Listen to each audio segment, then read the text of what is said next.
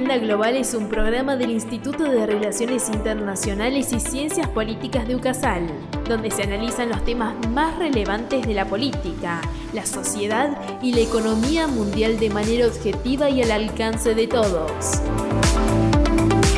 ¿Te quedas a escucharnos? Bienvenido a Agenda Global, un podcast del Instituto de Relaciones Internacionales y Ciencias Políticas de UCASAL donde nos proponemos brindarte las herramientas para que puedas comprender mejor el mundo que te rodea. Para esta tarea contás con el apoyo de un brillante equipo, Carlos Tapia, Carolina Orce, Sofía Celi, Leonel Deruba y quien les habla, Carola Vice. El programa de hoy es referido a lo que es el ciberterrorismo y la ciberseguridad. Eh, si bien la definición de terrorismo no tiene una aceptación general, aún menos un término tan nuevo como el ciberterrorismo. Tendiendo a la simplificación, se podría denominar como la convergencia del ciberespacio y del terrorismo que fue adoptada por el creador del término justamente del ciberterrorismo, Barry Collin. Ahora bien, Mark Pollitt, un agente del FBI, proporcionó una definición más precisa sobre este término.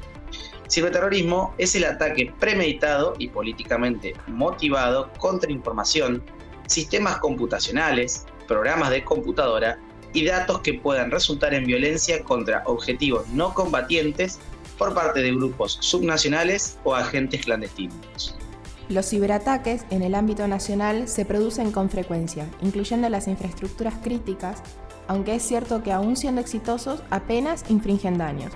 Aunque es verdad que la historia nos deja significativos ejemplos de vulnerabilidades, el caso de mayor trascendencia fue el ataque a Irán con el Stuxnet, o la central nuclear de Ingalina.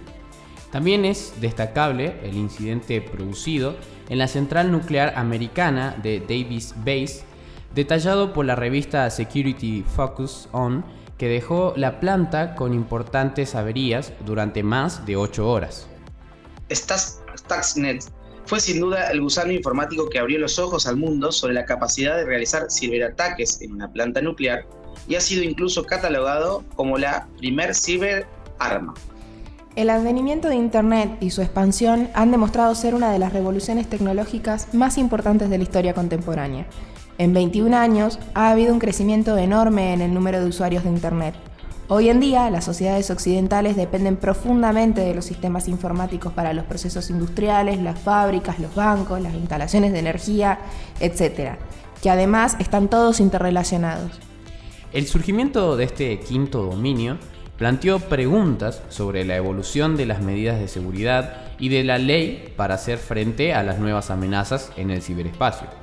El espacio cibernético es un dominio artificial que se diferencia de los otros cuatro dominios de guerra, como la tierra, el aire, el mar y el espacio.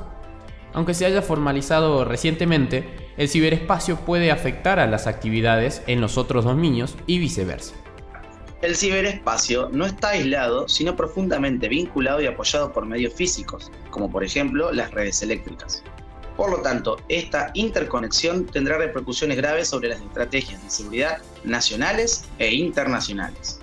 En lo que respecta al ciberterrorismo, los términos guerra cibernética y terrorismo cibernético se han usado ampliamente en los informes oficiales gubernamentales, por los medios de comunicación social y entre académicos.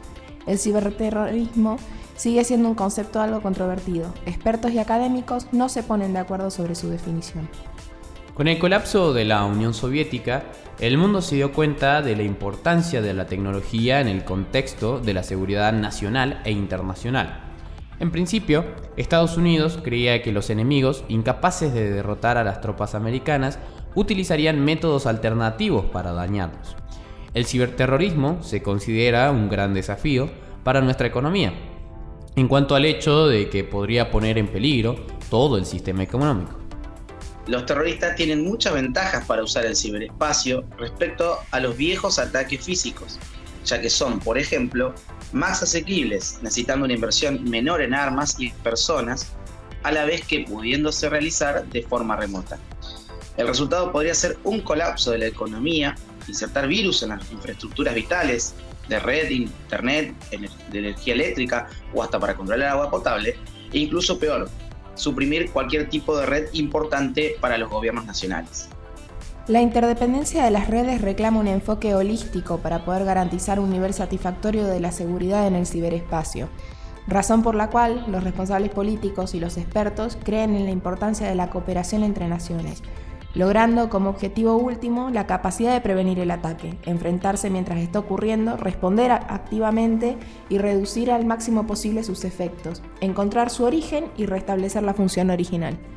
Cuando se habla de medidas eficaces contra las amenazas cibernéticas, entre los problemas principales se encuentra la falta de definición común del término ciberseguridad. La definición dada por algunas autoridades es diferente a las aceptadas por la mayoría de la comunidad internacional.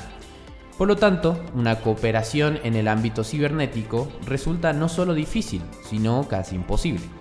La seguridad en el ciberespacio es de interés común, no solo de un único Estado, sino también de toda la comunidad internacional. Pese a los esfuerzos, países como Estados Unidos, China o Rusia tienen un enfoque diferente en todo lo que se refiere al espacio cibernético, las actividades en su interior y las respuestas a las diferentes amenazas. Y en esta alza de la crispación entre las diferentes potencias del mundo y eh, del orden internacional, las diferentes percepciones de ciberseguridad tienen un impacto directo en las relaciones cibernéticas entre China y Estados Unidos. La percepción china de la superioridad occidental en Internet hace difícil que la República Popular China pueda cooperar internacionalmente en el ámbito cibernético. Por su parte, la mayor preocupación para Rusia, igual que para China, es la de la soberanía de Internet, que asegura la capacidad del Estado de controlar el espacio de la información. La ciberseguridad está percibida de forma distinta por Rusia y Occidente. Los oficiales rusos creen en la necesidad de las fronteras nacionales, mientras que los países occidentales subrayan la importancia de la libre circulación de información. Aunque Rusia esté colaborando con Occidente, la definición poco clara de espacio de información dificulta el desarrollo de las nuevas negociaciones.